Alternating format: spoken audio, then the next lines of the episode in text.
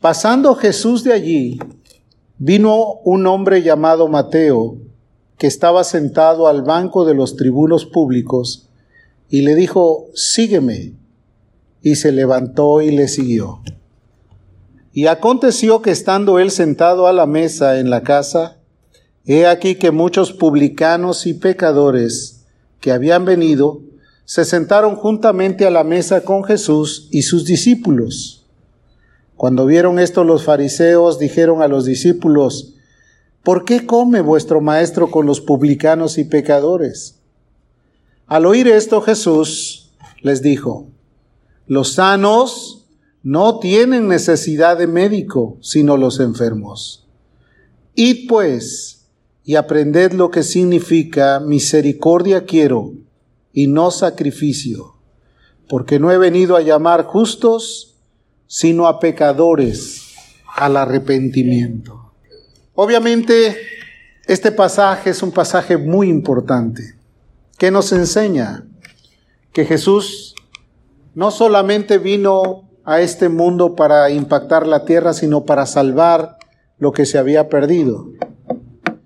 En este pasaje podemos encontrar varios cosas que pueden ser de, demasiado importantes para nosotros.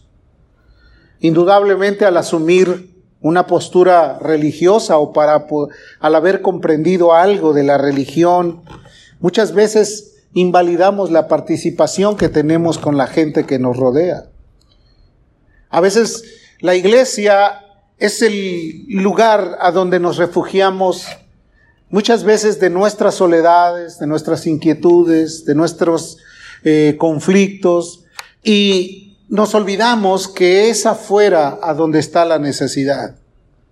La iglesia es simplemente un centro de entrenamiento, es un lugar donde cada uno de nosotros venimos a poder entrenarnos, prepararnos para poner en práctica todas las enseñanzas que Jesús nos ha manifestado.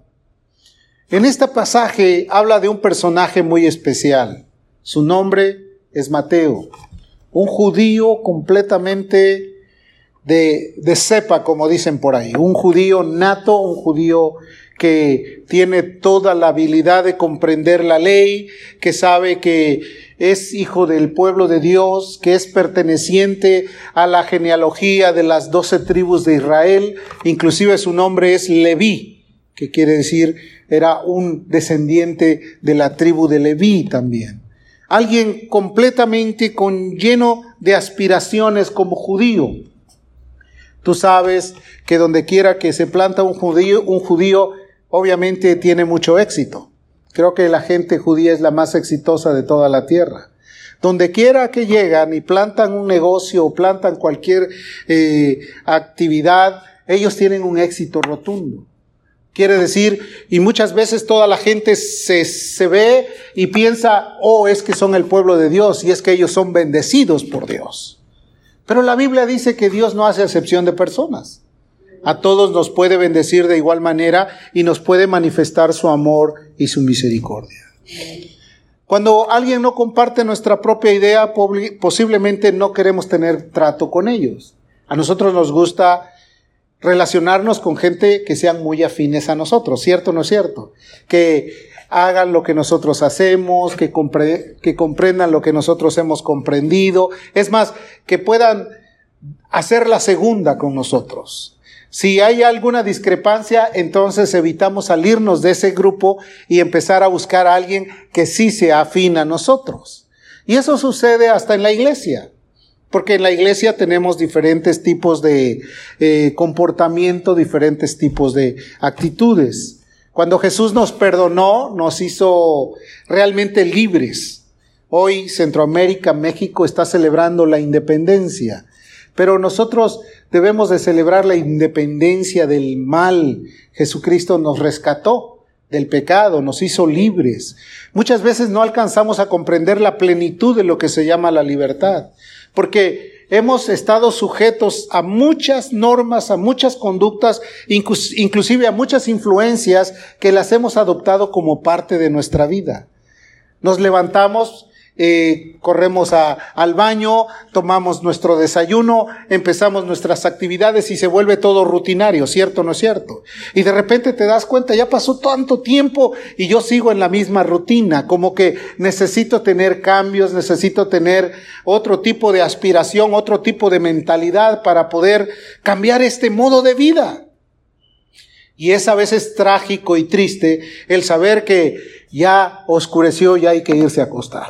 Y después prepararse porque a lo mejor muchos de madrugada, otros más tarde y otros a mediodía se levantan para empezar sus quehaceres. Es algo tremendo, es algo completamente eh, que nos mete a un tren de vida y que por cierto se llama el poder de la inercia o la influencia de este siglo, porque ya estamos determinados Obviamente llega el domingo y decimos, pues el domingo me toca ir a la iglesia, voy a ver a fulano, voy a ver a mi hermano tal, voy a ver a mi hermanita, vamos a convivir o a lo mejor ya no tenemos la capacidad de convivencia. Porque con este tiempo y esta pandemia que no cede ante, las, ante todas las cosas que se han proyectado, todavía pareciera ser como que seguimos bajo la influencia de todos estos males. Bueno, Dios nos trae aquí un, una historia fascinante. ¿Por qué digo que es fascinante? Porque habla acerca de una persona. Tú y yo somos personas. Nuestras vidas son historias. Cada uno de nosotros tiene su propia historia. Y hay ocasiones que no quisiéramos regresar a ver nuestra historia porque nos asustamos mucho. Ese era yo. Y obviamente es ahí donde nosotros podemos decir, ese era yo, pero ahora Cristo me ha cambiado, me ha hecho libre, me ha hecho una nueva criatura, me ha formado un nuevo corazón, me ha cambiado mi mentalidad y sobre todas las cosas me ha hecho sentir que soy su hijo. ¿Cuántos creen eso? Que soy su hijo, que tengo un lugar especial en su herencia, que Dios ha ido a preparar un lugar para que donde Él esté, yo pueda estar también algún tiempo. Eso es muy importante. Entonces, muchos en el mundo se encuentran ahora sujetos a esclavitud, perdidos completamente. Y no es algo que nosotros ignoramos, porque en el desenvolver de tu vida nos damos cuenta que mucha gente tiene demasiados conflictos que no los puede remediar. Y ves que los años pasan y siguen con los mismos conflictos. Cuando Jesús llega a la vida de una persona, la cambia totalmente, hace de esa persona una nueva criatura. El problema que hay es un problema común.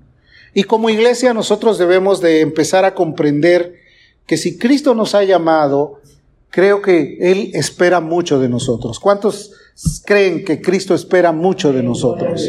Que no espera lo mínimo, sino que como cuando jugabas, yo pongo mi resto, quiero, voy a poner todo para Él. No solamente le voy a dar lo que me sobra, no solamente le voy a dar una pequeña parte de lo que tengo y de vez en cuando no le voy a dar nada, no, le voy a dar todo mi resto.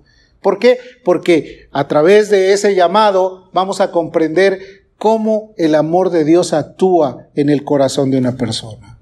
Dice la escritura que pasaba Jesús por allí y vio a un hombre llamado Mateo. O sea, Jesús iba Normalmente él veía mucha gente, como tú y yo cuando caminamos por la calle y vemos a alguien que está por ahí, otro que está en un vehículo, otra persona que está discutiendo, tú tienes un panorama amplio de lo que pueden ver tus ojos. Y a veces nos enfocamos tanto en nuestros problemas, en nuestras necesidades, que nos olvidamos que ahí alrededor de nuestras vidas hay mucha acción, hay mucha vida que está imperante, que está manifestándose y que posiblemente está gritando, como dice la escritura, el anhelo ardiente de la creación, es esperar la manifestación de los hijos. Están esperando que tú voltees a una realidad y puedas verlos con una necesidad, con un hambre, con una inquietud muy grande que no pueden tolerar. Dios quiere que nosotros pongamos atención. Entonces Jesús ve a este hombre que estaba sentado al banco de los tributos públicos. Y solamente le dijo una palabra, una palabra que posiblemente tenía una fuerte influencia de Dios y que le impactó de tal manera el corazón que este hombre ni siquiera se inmutó, sino que al oír esa palabra se levantó como golpeado por un resorte y dejándolo todo, siguió a Jesús. Imagínate qué hambre, ¿Qué necesidad había en la vida de este hombre? ¿Cuáles eran los conflictos internos que tenía? ¿Hasta dónde estaba llegando el mal o la necesidad que él quería suplir? ¿Cuántos saben que nosotros somos alma, cuerpo y espíritu? Y a veces nuestra alma es la que no se ve y es la que tiene mayores necesidades. Porque a lo mejor nuestro cuerpo físico pues está muy bien, a veces tenemos hasta de sobra, comemos y tenemos hasta para tirar, pero el alma, lo, lo interno, ahí donde se acumula el ser interno que debe de crecer hasta llegar a la estatura del varón perfecto, es lo que hace falta ser saturado.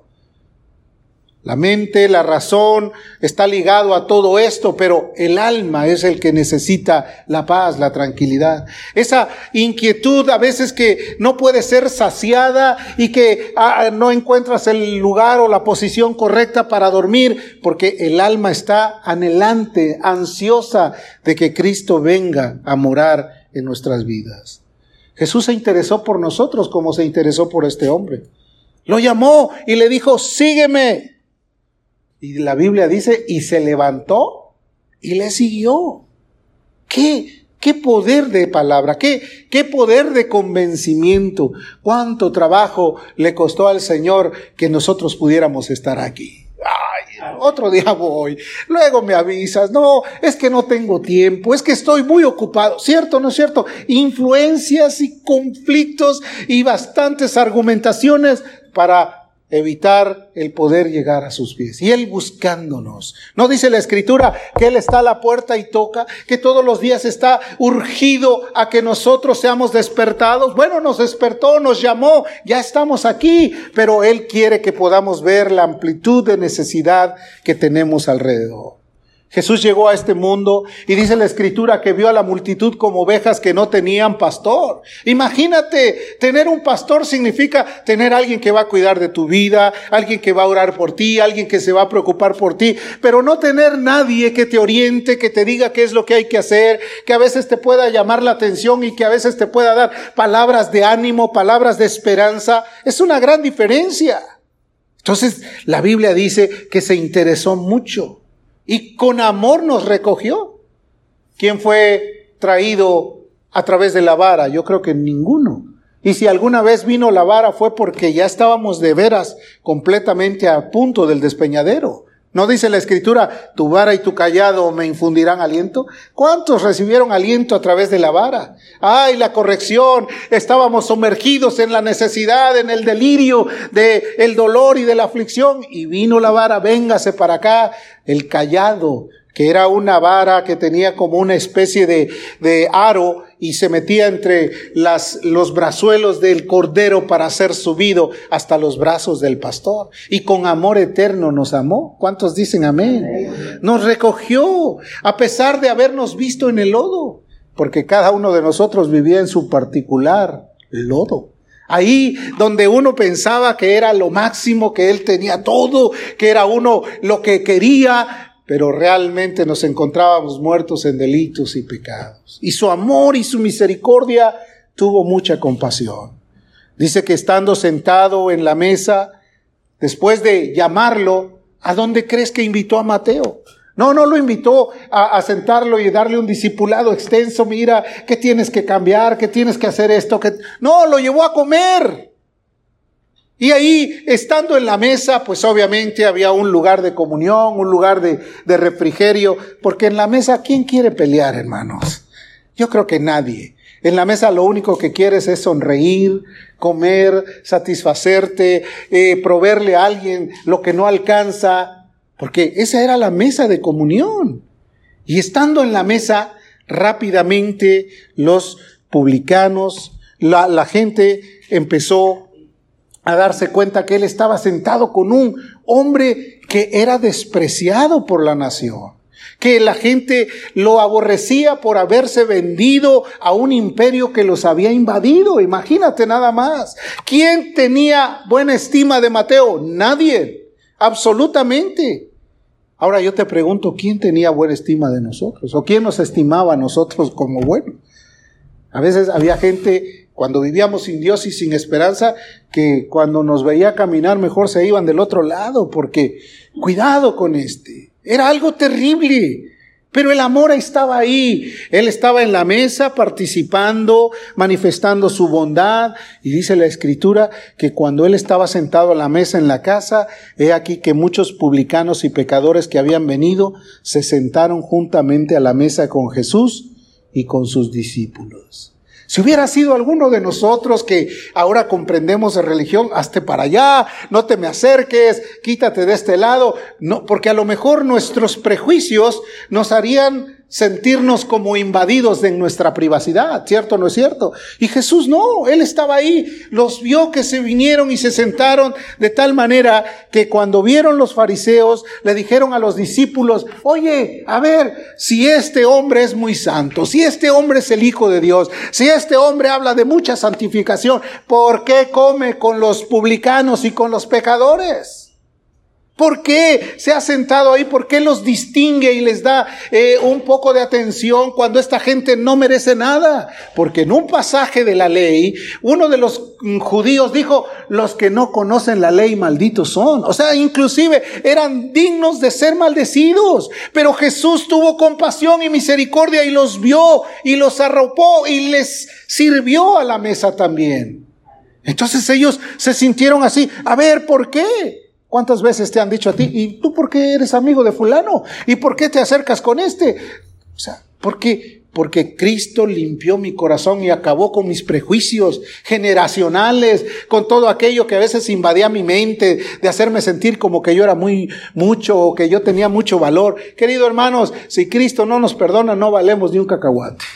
Jesús en su misericordia nos amó y nos dio ahora sí que el valor que realmente ahora tenemos, que somos hijos de Dios, que somos, que somos el, el pueblo escogido, el real sacerdocio, la nación santa.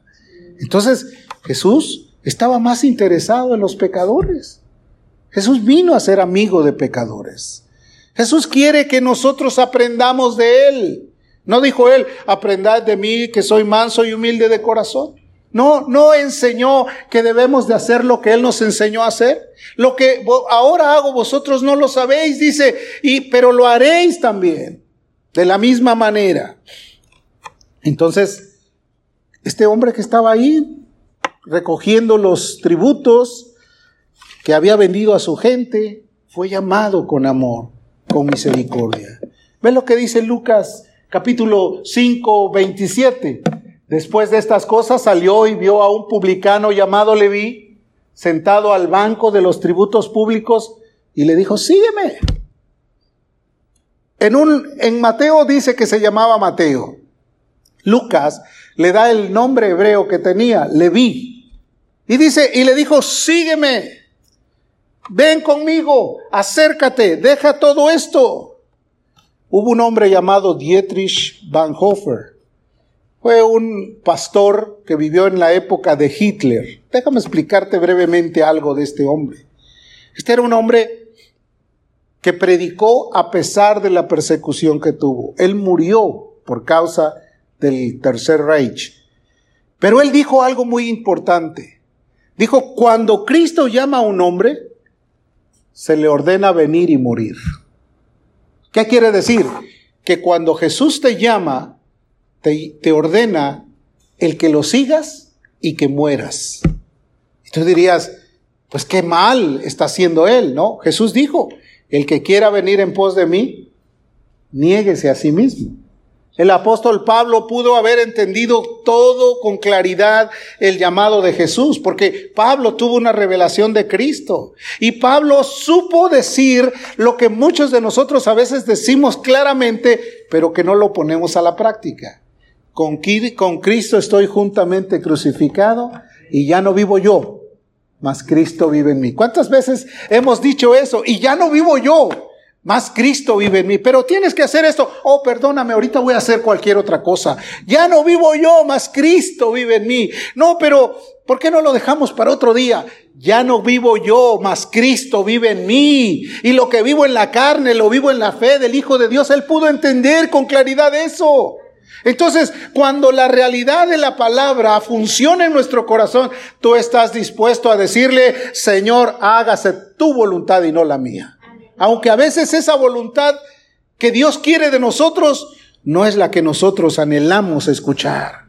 Porque nos vendieron una idea falsa, un sueño guajiro quizás. Que te dijeron, vienes a Cristo, tú vas a ser rico, el hijo de un príncipe, vas a tener todo, nada te va a llegar de molestia, tú vas a vivir casi en la gloria. Y te dijeron muchas cosas. Y Jesús cuando llamó a sus discípulos les dijo, toma tu cruz y sígueme. Ven a mí y yo os haré pescadores de hombres. Ven, venid a mí, despójate de todo y yo voy a hacer que tu vida pueda tener una diferencia. Es gran diferencia lo que a veces nos enseñaron.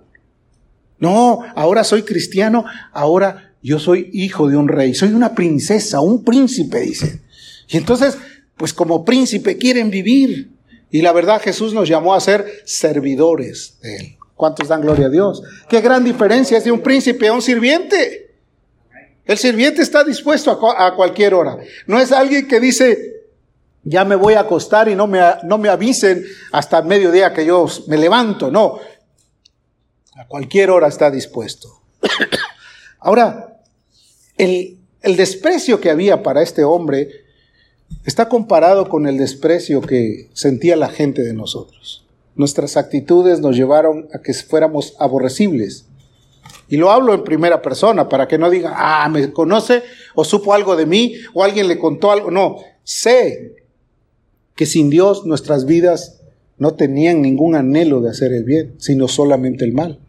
De vivir conforme a la corriente de este siglo. Mateo estaba muy acostumbrado a que lo despreciaran. Y cuando le llamaron, él sintió que eso para él era la salida de su angustia, de su dolor. ¿Te imaginas sentarse diariamente en un banco al público mientras la gente lo veía y solamente movía la cabeza o a veces ni siquiera se le acercaban? ¿Te imaginas que fuera repudiado por ellos?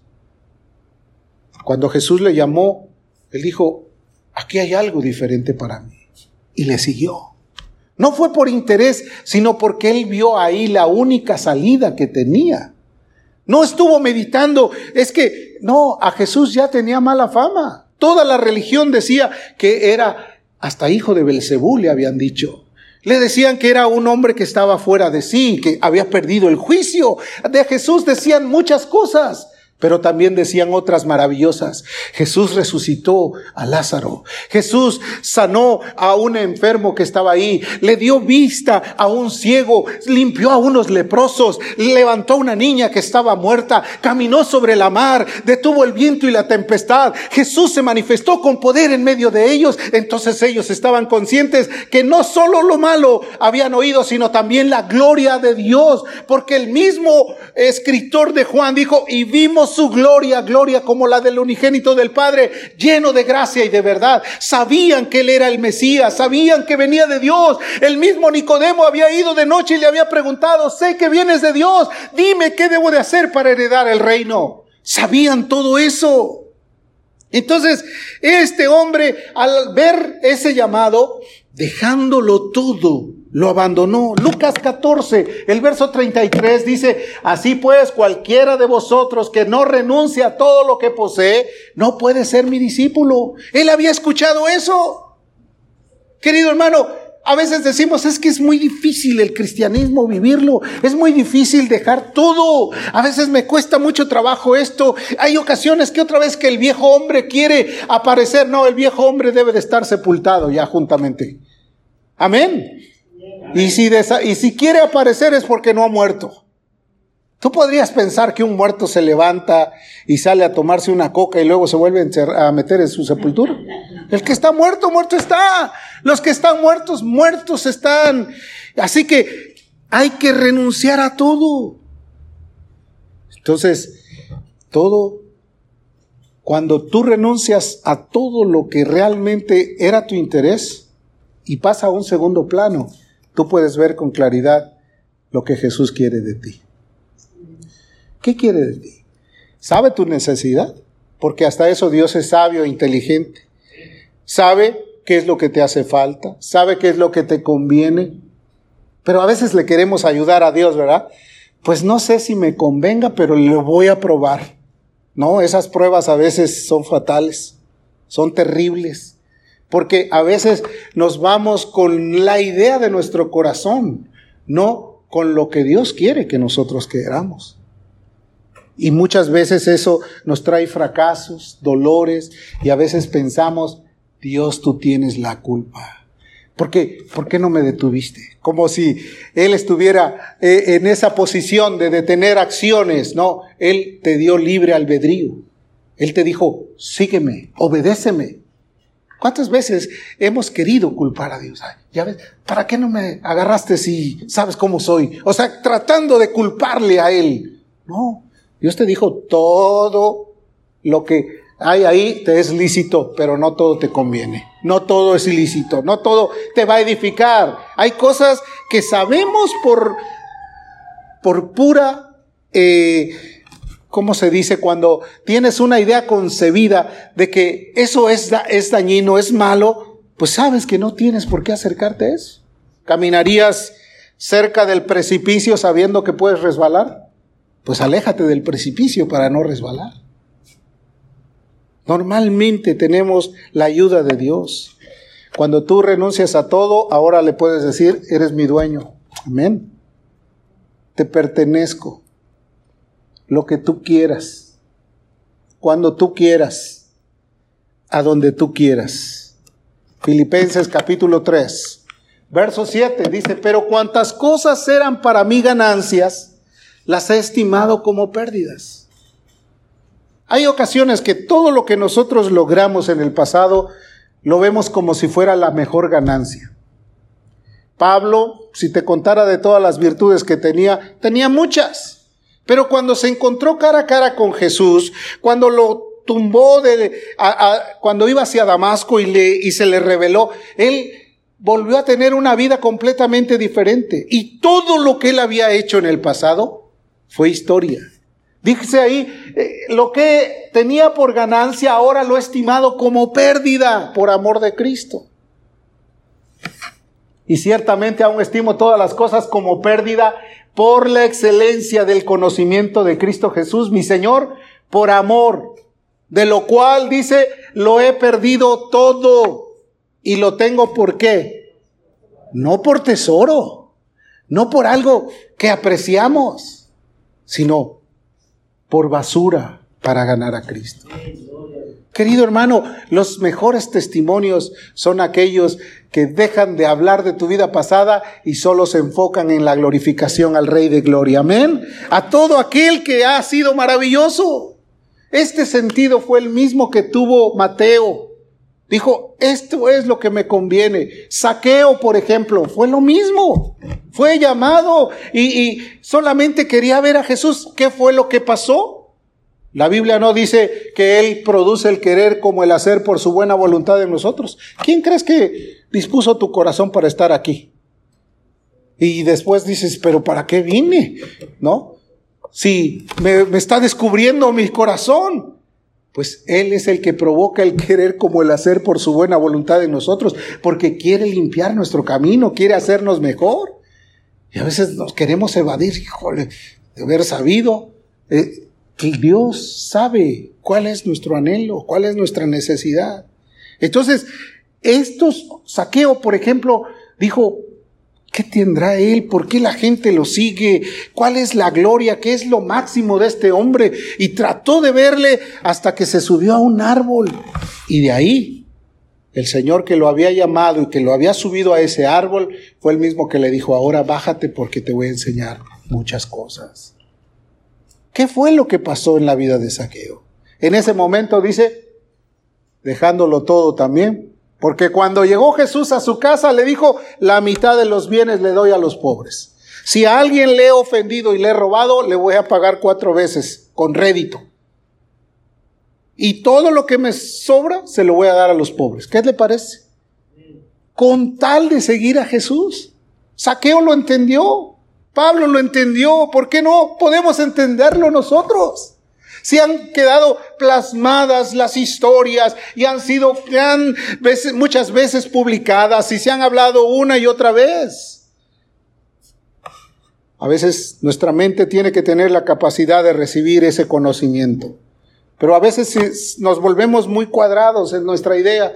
Yo soy cristiano solo los domingos. Yo soy cristiano solamente eh, en algo que a mí me agrada. No, vosotros sois nacidos de Dios.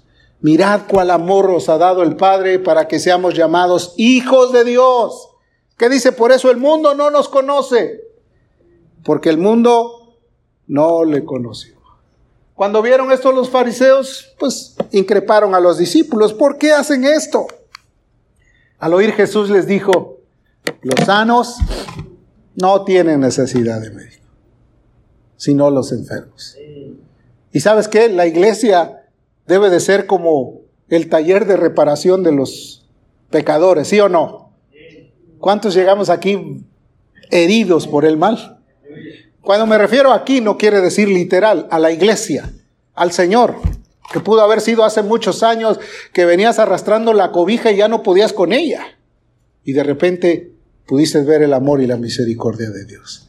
De cómo Él murió por ti, de cómo Él pagó un precio tan alto, de qué manera nos amó que nos hizo comprender que podíamos vivir nuevamente, pero ahora para Él.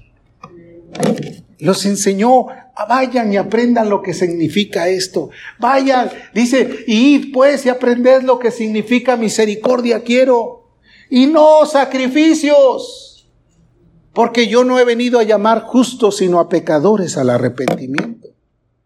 Sí, no, no, no es este el club de los santos, no es la iglesia, no es el, el, grupo privilegiado de Dios, no, la iglesia es el lugar a donde hay amor, misericordia y bondad para los necesitados. Hermanos, debemos quebrar esa idea que a veces tenemos de que pues ya nos salvó Dios allá que se rasquen ellos con sus propias uñas. No, ahora id y hacer misericordia. Id por él, tocad los corazones, eh, llegar hasta donde se encuentran, llamadlos, fórzalos a entrar, como dice la Escritura. Haz toda obra de compasión para que ellos sepan que hay un Dios que todavía está manifestándose, pero en la vida de la iglesia, en la vida de sus hijos. La, la necesidad que tenemos ahora no es nada comparada con la gloria que Dios quiere manifestarse. Cuando cada uno de nosotros pueda decir, he logrado terminar mi carrera con gozo y me queda la corona de la vida que Dios ha reservado para mí. ¡Qué bendición sería! En algunos lugares le dicen a la gente para motivarla, ¿cuántas, cuántas este, joyitas tienes en la corona? Y hay gente que dice, pues menos seis porque no han logrado nada. Tienes que tener mucho anhelo y mucho trabajo. Esfuérzate y sé valiente, ¿no? ¿Cuántos saben que el amor de muchos se ha enfriado? ¿Qué será? Unos cinco o seis meses que estábamos nada más aquí transmitiendo en vivo. Ahora pues, qué bueno. A ver, sonrían porque no los veo muy alegres. sonrían, ahora estamos aquí, gracias a Dios. El domingo ya pudimos ver que como que Dios quiere romper esas barreras, ¿no? Pero seamos enseñados por su amor. Oseas capítulo 6, verso 6 dice, porque misericordia quiero antes y no sacrificio y conocimiento de Dios más que holocaustos. ¿Qué quiere decir? Que Él quiere que nuestras vidas sean misericordiosas no sacrificios. Yo ya fui el domingo, ¿por qué tengo que ir otro día? Ah, ¿verdad? Sacrificios. No, Dios quiere que tú puedas tener misericordia de los demás. Conocimiento antes que muchos holocaustos. Yo ya le brindé la alabanza, la ofrenda, ya llevé hasta mi diezmo.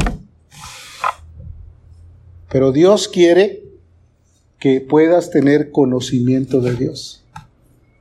¿Cuál es el conocimiento de Dios? El temor a Dios. Cuando ese conocimiento empieza a ser parte de nuestra vida, el temor a Dios nos aparta del mal. ¿Cierto o no es cierto? Misericordia, con misericordia y verdad se corrige el pecado. ¿Sabes por qué a veces no funcionan? Muchas veces, aunque le han dado mucho éxito a la chancla, dicen, no, con eso sí me corregían, más bien los amargaban. porque con misericordia y verdad se corrige el pecado. Y a veces ya, pues, como último, pues sí, es que me pegaban mucho, ¿no? Misericordia, compasión, atención, cuidado. Dios quiere eso. Vino a llamar, no vino a llamar justos, sino a pecadores al arrepentimiento. Jesús vino a hacerlo. ¿Sabes qué vino a hacer Jesús? A reformar nuestro corazón, a cambiar nuestro corazón. No dice, hijo mío, dame tu corazón, a libertarnos de la esclavitud del mal, a romper las cadenas. Vino a ofrecer salvación, no a venderla. Es gratuita. Alguien dijo por ahí que una religión sin bondad y misericordia no tiene ningún valor. ¿De qué serviría tener todo lo que hace la religión, pero no tener ni bondad ni misericordia? Estaríamos más fritos que un pescado. Dios quiere que tengamos bondad. El, el, pecado de los escribas y fariseos era saber mucho era juzgar demasiado, pero no era, era no hacer nada por los demás. Ese era el pecado que los condenaba. Jesús les dijo, vosotros recorréis mar y tierra para ser un prosélito y después lo hacen dos veces más hijo del infierno. Imagínate. No los llamó, les dijo, vosotros diezmáis la menta, el eneldo y todo lo demás, dice, pero no sabéis hacer buenas obras. Es religión. No les dijo, y les gusta sentarse en los primeros asientos de las sinagogas. Y les gusta vestirse bien. Pero Dios lo que quiere es ver el corazón, ¿no? También les llamó sepulcros blanqueados. El Evangelio, querido hermano, es la buena noticia. Dios quiere que ese Evangelio resurja nuevamente entre nosotros. Que podamos decir, he sido un verdadero eh, hombre o mujer que fue iluminado por el Evangelio, porque el Evangelio, ¿qué dice la Biblia? Es poder de Dios para salvación. Al judío primeramente y también al griego. No hay nadie que se quede fuera de esa gran oportunidad de ser salvo a través del amor de Dios, a través de la misericordia.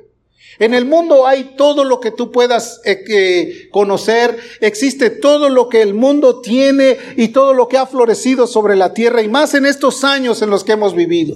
Mira lo que dice la escritura en Romanos capítulo 3 verso 10. Como está escrito, no hay justo ni, ni aún uno. En el mundo hay muchos, de los cuales no se encuentra alguno que vive en una justicia. Dice, no hay quien entienda. El conocimiento de Dios para ellos no les significa ningún llamado de atención, nada atractivo. No me interesa saber de Dios. ¿Quién es Dios? Dice el necio en su corazón, no hay Dios. Se portan como faraón cuando dice, ¿quién es Dios para que nosotros le sirvamos? ¿Cierto o no es cierto? La necedad, la rebeldía está a flor de piel. ¿Y tú crees que con un mensaje de justicia, de juicio o apabullante de, de, amenazas la gente va a entender? No, la gente quiere misericordia, amor, quiere reconocer que el Dios de amor todavía está vivo y sigue haciendo su obra en medio de nosotros. Con misericordia y con verdad se corrige el pecado. A veces decimos, ya no tolero a fulano. Nos queremos sentir como los hijos del trueno, como Juan y Jacobo. ¿Me das permiso, Señor, de que les caiga un rayo de una vez por todas? ¿De qué espíritu sois? les dijo Jesús. Yo no he llamado para la destrucción, sino para darles vida. Dios quiere que la vida del hombre sea manifestada. Querido hermano, ¿qué es lo que Dios quiere de nosotros como conclusión? Que a partir de este tiempo tomemos una nueva medida de vida. Comparte tu corazón con el necesitado. Ve por aquel que sabes que está sufriendo. Toca las puertas de aquellos que han cerrado los corazones a mucha gente. Haz una obra de bondad y de misericordia. Que nosotros podamos saber que fuimos llamados en primer lugar por Dios Fuimos limpiados por su amor. pero fuimos puestos para servir. Sí, ¿verdad? Tú sabes que estas S significan eso, salvado para servir. Aunque a veces dicen, pues yo creía que decía sale sobrando, ¿no? Llamados para servir. Y tú no le puedes servir al que ya está bien servidito, ¿verdad? Le vas a servir al que necesita que le sirva. Vayan ustedes, yo aquí les sirvo a ellos. Vayamos todos. Sí, hay pandemia, la verdad, pero hay, como les dije alguna vez, medios para llamar, para tocar las puertas. Venid luego, dice el Señor, y estemos a cuentas.